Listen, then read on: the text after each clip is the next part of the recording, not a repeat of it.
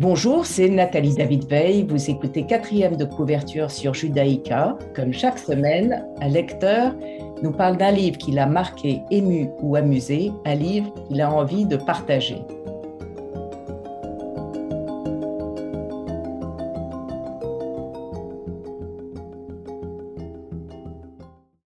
Aujourd'hui, Maël Guillot présente Isabelle Merca-Maheu, Marcher sur son ombre, qui est paru aux éditions Le Chant des Voyelles en 2018. Maëlle Guillot, bonjour. Bonjour Nathalie David Veil. Vous êtes éditrice chez Albin, pardon, vous êtes éditrice chez Albin Michel et romancière chez Héloïse Dormesson. Vous avez fondé le prix Monte Cristo en 2019 en partenariat avec la maison d'arrêt Fleury Mérogis. Le prix a été créé en 2005 et récompense une œuvre littéraire biographique sur le témoignage personnel d'une injustice reconnue par un jugement définitif, par une révision d'un procès et dans une période contemporaine. Et vous, vous voulez en parler de ce prix une seconde? Ah oui, très volontiers. C'est un prix qui me tient très à cœur parce que parce que c'était pour moi une manière de retourner en prison. J'avais été invitée pour, parler de Lucie ou la vocation, mon premier roman à la maison d'arrêt de Mans et du Mans. Et en fait, euh, j'ai adoré cette expérience, qui est une expérience humaine extrêmement forte, et j'avais envie de, la poursuivre autrement en transmettant mon goût de la lecture, mon amour des livres aux prisonniers, et surtout en leur donnant la parole, en faisant d'eux les jurys littéraires.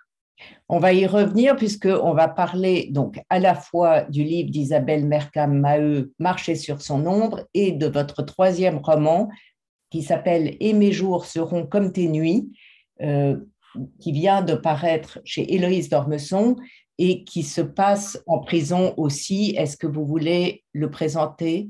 Ah oui, très volontiers.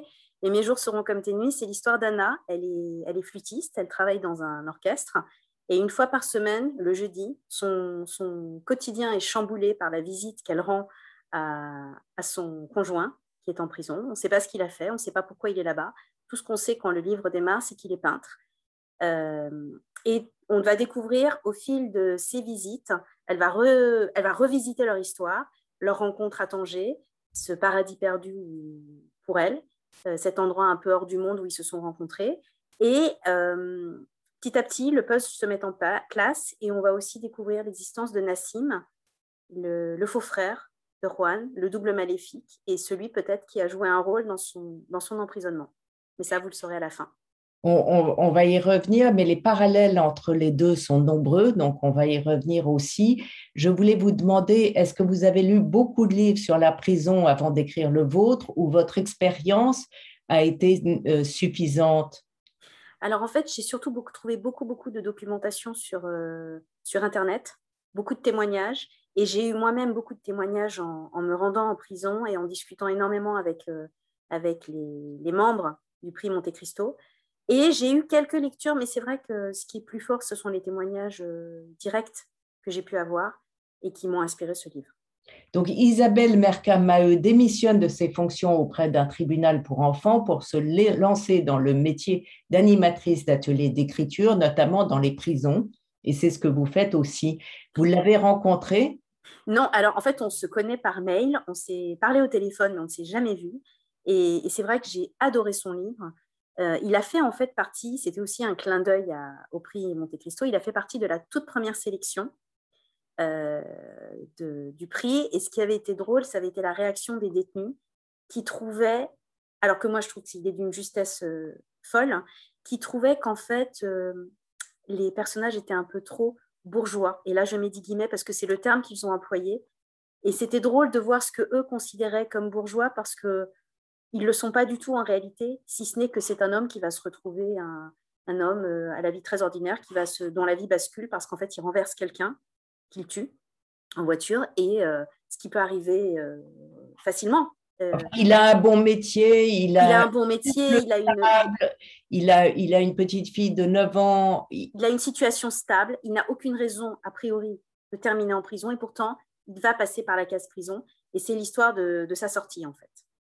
Exactement. Il attend, c'est la journée de sa sortie que Isabelle Mercamaheu raconte. Euh, et, il y a ce va-et-vient entre, dans des courts chapitres entre le père et la fille qui racontent cette expérience et qui vont l'un vers l'autre. L'un en attendant la sortie de, prison et l'autre qui est dans le train avec sa mère. Donc, c'est l'histoire en fait de, deux blocs qui vont se retrouver. Lui attend, attend enfin sa sortie. On imagine bien que c'est le moment qu'il attend depuis, depuis des mois, depuis des années. Il est dans l'immobilité, dans, l'angoisse, dans l'inquiétude, euh, l'isolement, la solitude qu'il a vécue. Il se demande à quoi ressemble sa fille aujourd'hui parce qu'il n'a pas voulu qu'elle vienne lui rendre visite parce que la prison n'était pas un lieu pour elle. Il ne voulait pas qu'elle garde ses images d'enfant. Donc elle, il, ne sait plus à quoi ressemble sa fille. Évidemment, il a vu des photos, mais ça ne suffit pas. Il se demande quelle est son odeur. A-t-elle gardé l'odeur de, de bébé, de petite fille? C'est en train de devenir une toute jeune adolescente. Il a perdu quelque part le fil avec elle et il est dans la peur. Et à côté de ça, les chapitres suivants, c'est elle qui est dans le train avec sa mère sa mère qui s'est faite belle pour retrouver son, mari, et cette petite qui est dans le jugement, qui est dans l'in, euh, comment dire, la, colère, euh, et puis qui, a le côté brutal des adolescents à se dire que, en fait, elle, ne voit pas pourquoi elle, elle, irait voir ce père qu'on l'a empêché de voir. Elle ne comprend pas ce raisonnement d'adulte, et au fond, on l'a tellement empêché de voir son père qu'elle, elle a décidé de l'oublier, d'oublier son visage, d'oublier son odeur aussi, parce qu'on est dans les, le, le bas si je puis dire, des relations humaines, le, basique, l'odeur, les sensations de la peau. Euh, et, elle, elle n'a plus tout ça. Et en même temps, elle est terrifiée. Et c'est ça qui est très, très émouvant, c'est qu'il y a ces deux personnages qui vont se retrouver. On n'a pas la rencontre d'ailleurs. On a juste le cheminement de l'un vers l'autre. Oui, alors on retrouve dans votre roman, Maël Guillot, ce, va-et-vient entre le passé et le présent, à la fois donc euh, la description de la prison, de l'enfermement, et euh, essayer de comprendre ce qui s'est passé dans le passé.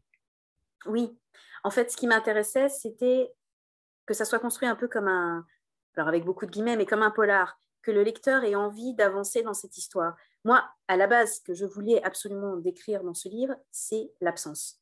Comment on parle de quelqu'un quand ce quelqu'un n'est plus à vos côtés, ne peut plus vous touchez, vous parlez, que vous ne pouvez plus à nouveau bah, respirer son odeur, euh, sentir sa peau. Comment on fait pour vivre avec cette absence? Et l'idée de ce roman, c'est ça, c'est l'absence. Mais c'est une absence un peu particulière parce qu'elle le retrouve une fois par semaine. Mais elle le retrouve dans un lieu qui, est, qui est un lieu quand même hostile, qui est un lieu très particulier, un lieu dans lequel euh, les rapports, tous les rapports sont codifiés. Je voulais en, revenir au titre, le vôtre qui est magnifique, et mes jours seront comme tes nuits, c'est-à-dire dans, euh, vous parliez de la solitude, mais c'est jour et nuit, ce temps qui n'en finit plus. Et puis le titre de, de, de Maël Mercamaheu, Marcher sur son ombre, qui vient en fait d'une citation de, euh, Stephen Zweig. Exactement, qui est une citation que je trouve formidable. En fait, il écrit Jouer aux échecs contre soi-même est aussi paradoxal que de marcher sur son ombre. Et je trouve que ça exprime à la fois le piétinement de la vie du père, qui hurle sa, solitude, en fait, tout au long de ses pages, de manière poignante. En fait, la citation de Zweig, et qui, dont est tiré le livre, c'est la métaphore de la vie en prison. Le jeu d'échecs, en fait, chacun, dans le jeu d'échecs, chacun est assigné à sa place. Il y a les pions, les fous, les cavaliers. En fait, on retrouve les mêmes personnages en prison. Et les cavaliers, on peut partir du principe que les cavaliers, bah, ce sont les surveillants, ceux qui passent d'un monde à l'autre constamment.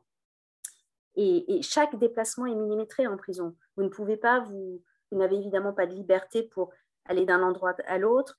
Les heures de parloir sont décrétées, les heures de visite aussi, la promenade, comme sur un jeu d'échecs. Et au fond, le père de, l'héroïne, d'Élise, considère qu'il bah, est sur son jeu d'échecs et qu'il joue la même partie depuis des mois. il y a un côté d'infini, de, de, de, vie qui ne s'arrête jamais, le cercle, on tourne en rond. On va écouter votre premier choix musical qui est Gaëtan Roussel, Je rêve d'ailleurs, qui va ah, avec... J'adore ce morceau. En fait, j'y ai beaucoup pensé pendant que j'ai écrit euh, mon propre roman parce que bah, à la fois c'est très oriental et Je rêve d'ailleurs, bah, c'est ailleurs, c'est le paradis perdu pour moi, Tanger, une ville que j'aime infiniment et que mon héroïne aime infiniment aussi. Et puis, je rêve d'ailleurs, c'est de liberté. C'est de tout ce qu'on ne peut pas se permettre de faire. On va l'écouter.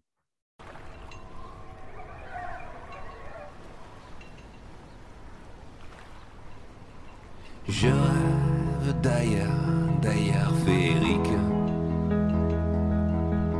Je rêve d'ailleurs, d'ailleurs atmosphérique. Oui, Nathalie. ونبكي مع أحبابي في جنة في جنة فرح با عارفين وزاهين. شغف دايا دفيل كونستيلي شغف دايا دبي سافراني وين نضحك ونبكي؟ مع حبايبي في جنة في جنة في رحبة ندعر فين وزهين Je rêve d'ailleurs avec pour seul bagage tes yeux pour le voyage. Yeah, Gabi. De Médine à Constantine, de Rio à Santiago, de Ouaga à Malaga, Nicosie à Nairobi, de Mumbai au Népal, Medellin à Nashville, de Lisbonne à Vérone, Bornéo à Mexico. Je rêve d'ailleurs, je rêve d'ailleurs, d'ailleurs inconnus. Je rêve d'ailleurs, d'ailleurs et d'imprévu. وين نضحك ونبكي مع حبايبي في جنة في جنة في رحبة ندعر فين وزهين Je rêve d'ailleurs, avec pour seul bagage. Maëlle Guillot nous présente à la fois Et mes jours seront comme tes nuits et le livre d'Isabelle Merca-Maheu, Marcher sur son ombre. Les deux se passent en prison, les deux font un va-et-vient entre le passé et le présent. Et dans les deux, j'ai trouvé qu'il y avait ce ton très juste euh, avec le deuil, l'émotion en retenue, la mémoire, les jours en prison euh, qui s'étendent. Ah, merci, je, je suis très touchée parce que c'est le livre euh, d'Isabelle est un livre que j'aime infiniment et elle cite une, euh, une phrase de Pérec que je trouve très juste. Elle dit Vivre, c'est passer d'un espace à un autre en essayant le plus possible de ne pas se cogner. Et en fait, c'est tellement vrai. Le personnage dans, son roman va essayer jour après jour de supporter la prison, même si nous, on le prend au moment où on le cueille, c'est au moment de sa sortie. Mais il va attendre cette sortie et dans l'attente, il faut supporter cette attente. Et, moi, mon personnage de Juan qui est en prison doit supporter cette attente. Et c'est une attente insupportable, justement. Et c'est comment on vit dans un monde, euh, comment on vit l'enfermement, quand on a pour seul horizon sa pensée.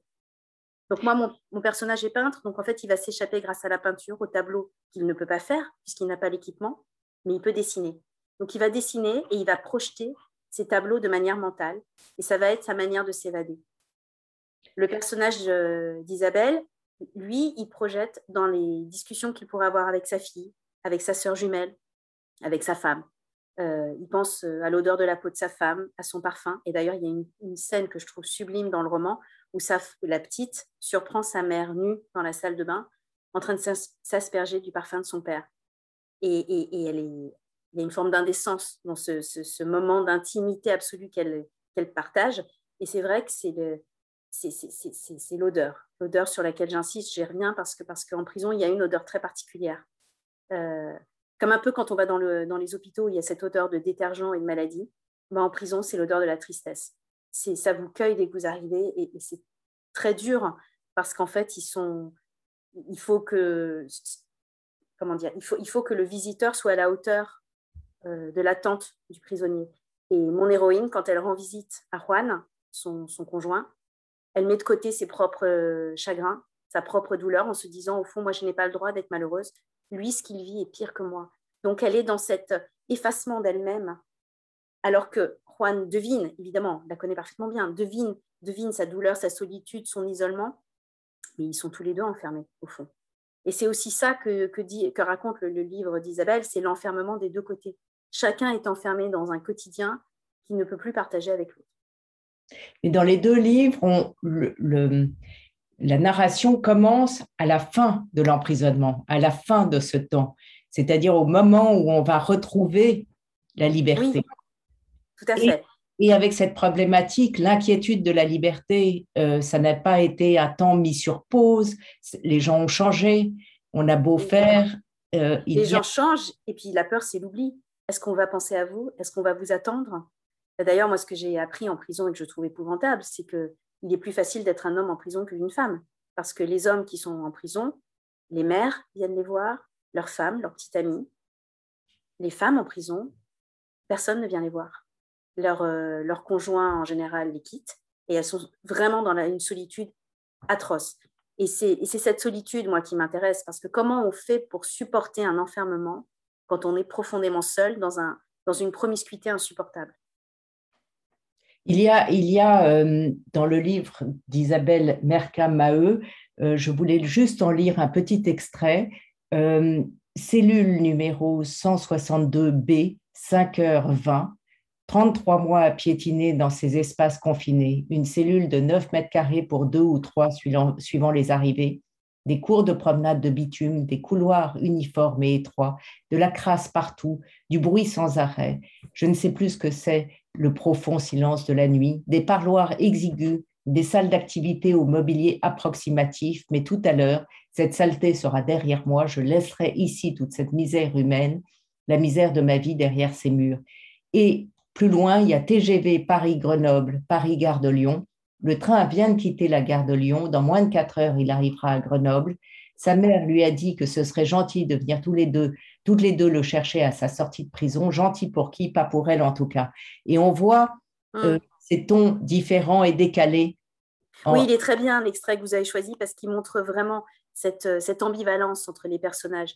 À la fois cette petite fille qui rêve de retrouver son père parce qu'elle évidemment elle aime son père, mais elle ne le connaît plus, et ce père qui, qui ne sait pas comment il va retrouver sa fille. Et il y a un autre personnage dans le livre que moi j'aime beaucoup, qui est la sœur jumelle, et qui justement va jouer un rôle de repères dans la vie de cette petite fille qui, qui, est quand même une vie très abîmée et qui, à la fin, a peur de perdre.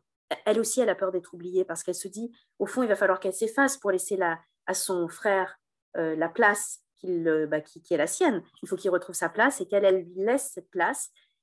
Et en même temps, elle n'a pas envie de laisser cette place parce qu'elle elle a pris un rôle, elle a joué un rôle, elle a pris une place dans la vie de cet enfant qui est très importante. Et elle se dit, mais qu'est-ce que je vais devenir? Qu'est-ce que je vais devenir, moi, dans la vie d'Élise, maintenant qu'elle a retrouvé son père? Et il y a toujours cette ambivalence de sentiments entre, au fond, les bons sentiments et ceux qu'on cache, qu'on tait, qui sont, voilà, qui sont moins, moins glorieux. Et puis, il y a autre chose qui m'a frappé dans les deux livres, c'est effectivement euh, le réel qui surgit, c'est-à-dire la catastrophe qui fait qu'on ne peut pas penser à autre chose, on ne peut plus lire autre chose, on ne peut plus s'intéresser à autre chose. Oui, la, prison, c'est le monde de l'obsession. Vous êtes seul avec vous-même. En fait, mon premier roman parlait du couvent, et au fond, c'est la même idée, c'est cet enfermement. Vous êtes enfermé dans un, lieu où vous êtes seul, avec de nombreuses personnes autour de vous avec lesquelles vous ne pouvez pas réellement communiquer, parce qu'on ne communique pas sur l'horreur, on ne communique pas sur ce qu'on a fait. C'est vrai que c'est un de vos sujets. Je reviens à Lucie, votre premier roman qui était formidable, euh, où il s'agissait de cette bonne sœur, si mes souvenirs sont bons, et le moment de sa sortie, où elle racontait son expérience d'enfermement avec les autres, les autres sœurs, et c'était très loin de l'idée qu'on s'en faisait. Oui, euh, c'était l'idée de... de... de vie qui n'a rien à voir avec la religion. Oui, c'était bah, c'est toujours le monde de l'enfermement. Vous mettez dans un, dans un shaker euh, que des femmes entre elles dans un monde clos et vous obtenez une situation insupportable, euh, invivable. Et, le monde du couvent est un monde que l'on imagine bienveillant, un monde à part avec ses structures propres. Ça, évidemment, ça peut l'être. Moi, j'ai choisi d'en faire un monde totalement déviant parce que sinon, il n'y aurait pas de roman et pas de plaisir du, du lecteur. Alors, c'est mon petit côté peut-être sans doute un peu cruel d'auteur de, voilà, de, de, de, vous raconter peut-être ce dont vous n'aviez peut-être pas envie. euh, d'imaginer, ce que vous n'avez pas envie d'imaginer, mais oui, c'est l'enfermement, le, monde clos. Et le couvent, il y a aussi la dimension qu'il n'y a pas dans la prison de monde vitré. C'est-à-dire qu'en tant que visiteur, vous avez l'impression que vous pouvez accéder à cet univers-là, qu'il y a une discussion, qu'il y a un vrai chemin entre les, possible entre les deux visiteurs et la religieuse qui est à l'intérieur. Dans la prison, le visiteur, il est enfermé comme le prisonnier et la visite est réglementée. Donc il y a ce qu'on peut apporter à l'autre. Il y a une des, un des personnages que va rencontrer mon héroïne, une des visiteuses, qui lui explique qu'au fond, peu de, peu de couples ont une intensité d'amour d'une fois par semaine comme elle, elle a avec son conjoint quand il se voit et qu'elle s'habille de manière sexy, provocante, elle, pour allumer son désir, pour, pour lui apporter un souffle d'air, cette parenthèse qu'il n'a pas. Bon, mais est-ce que c'est réel, cet amour-là? Est-ce qu'il n'est pas un peu virtuel quand tout est calibré, quand tout est structuré autour de vous? Je ne sais pas, mais on peut se poser la question.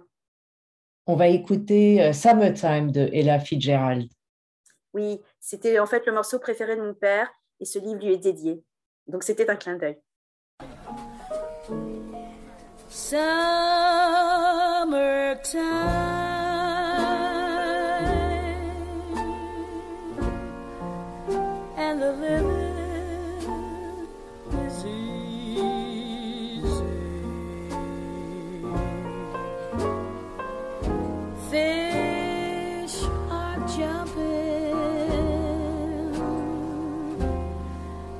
Cotton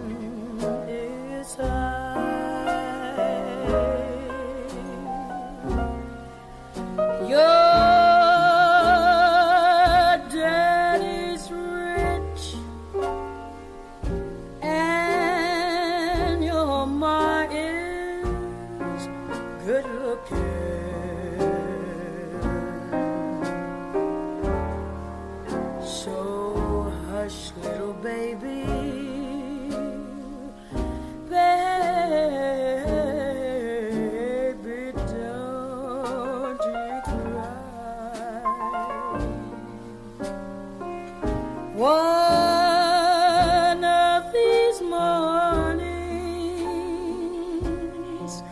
you're gonna rise up singing. You're gonna spread your wings and you'll take.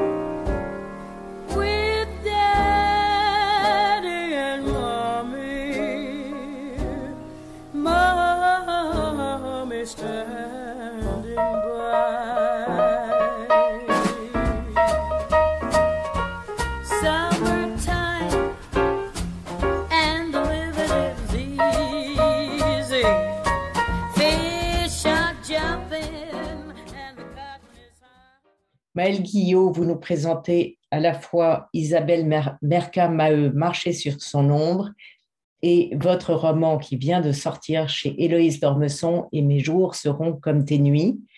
Euh, votre héroïne, parce qu'on a beaucoup parlé des prisonniers, mais euh, les femmes des prisonniers, que ce soit dans, dans les deux livres, sont des personnages extraordinaires parce qu'elles ont accepté.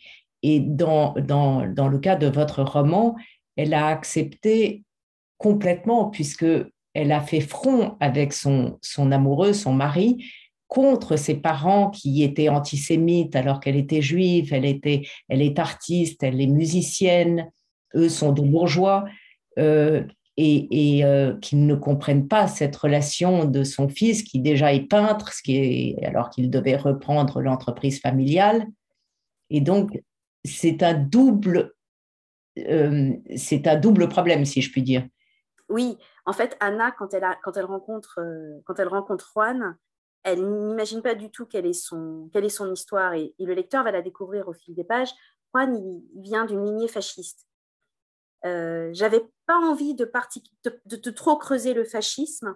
Je voulais surtout creuser la différence, creuser le, la honte, en fait. Quand on est d'une lignée fasciste et qu'on est peintre et qu'on est devenu peintre parce qu'on a voulu, on a découvert euh, le tableau de Guernica euh, enfant et qu'on découvre l'horreur et qu'on découvre la guerre et qu'on découvre ce que le peintre sublime dans son tableau, cette réalité-là, euh, c'était aussi une manière pour moi de parler de, l'art et de la honte. Comment on va passer de l'un à l'autre, comment on va se servir de l'un pour dévier quelque part ce sentiment qui est, qui est un sentiment qui nous abîme, qui est toxique, qui est comme un poison, comment on fait pour s'en défaire, s'en détacher? Oui, mais votre, votre, héroïne accepte de faire front avec lui doublement, c'est-à-dire contre sa famille, puis quand il part en prison, euh, pas une minute, elle ne remet en cause euh, sa, sincérité.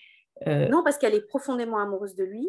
C'est une vraie histoire d'amour. Elle, elle, est, elle est profondément attachée à lui. Et, évidemment, elle va l'accompagner dans l'horreur parce qu'elle n'a pas le choix. Elle ne va pas le quitter parce qu'il a Qu'a-t-il fait? Il a, Oui, à un moment donné, il a fauté, il a, il a, il a transgressé. Il y a eu une sortie de route qu'il n'aurait pas dû avoir. Bon. Et en même temps, elle, elle est dans l'art aussi, puisqu'elle est dans la, dans la musique. Et au fond, c'était une manière de dire l'art vous sauve du pire. Mais chez euh, Isabelle Mercamaheu, dans Marcher sur son ombre, aussi, elle, elle, est toujours avec son mari. Elle ne lui en veut jamais. Je trouve ça admirable. Oui, mais je pense que c'est aussi ça exacerbe quand vous êtes dans une situation pareille. Je pense que ça exacerbe les sentiments, ou ça les coupe complètement, ou ça les exacerbe. Euh, vous accompagnez l'autre et vous êtes aussi le, vous devenez euh, l'oxygène de l'autre. Il a vraiment, on sait que les prisonniers ont énormément besoin de visite, ont besoin de cet air que vous leur apportez. D'ailleurs, moi, dans mon, dans mon roman, à un moment donné, je parle de cet air qui, on sent l'extérieur, on a le parfum de la liberté, de, on, le sent sur sa peau, sur ses vêtements. Et ce chemin de l'extérieur vers l'intérieur est fondamental pour eux. Et, oui, quand on aime les gens, on ne les abandonne pas. Enfin, ça, c'est moi. Et visiblement, Isabelle Mercamaheu est d'accord avec moi. On, et eh ben, on transgresse. On transgresse l'horreur. Exactement. C'est une histoire de transgression et une histoire d'amour. Oui, tout à fait. Merci beaucoup, Maël Guillot, d'avoir présenté donc Marcher sur son nom d'Isabelle Mercamaheu et votre roman Mes jours et mes jours seront comme tes nuits. Merci beaucoup, Maël. Merci beaucoup, Nathalie. Cette émission sera rediffusée dimanche à 14h. Vous pouvez la réécouter sur vos podcasts et sur le site de Radio Judaïka. Je vous retrouve mardi prochain à 11h.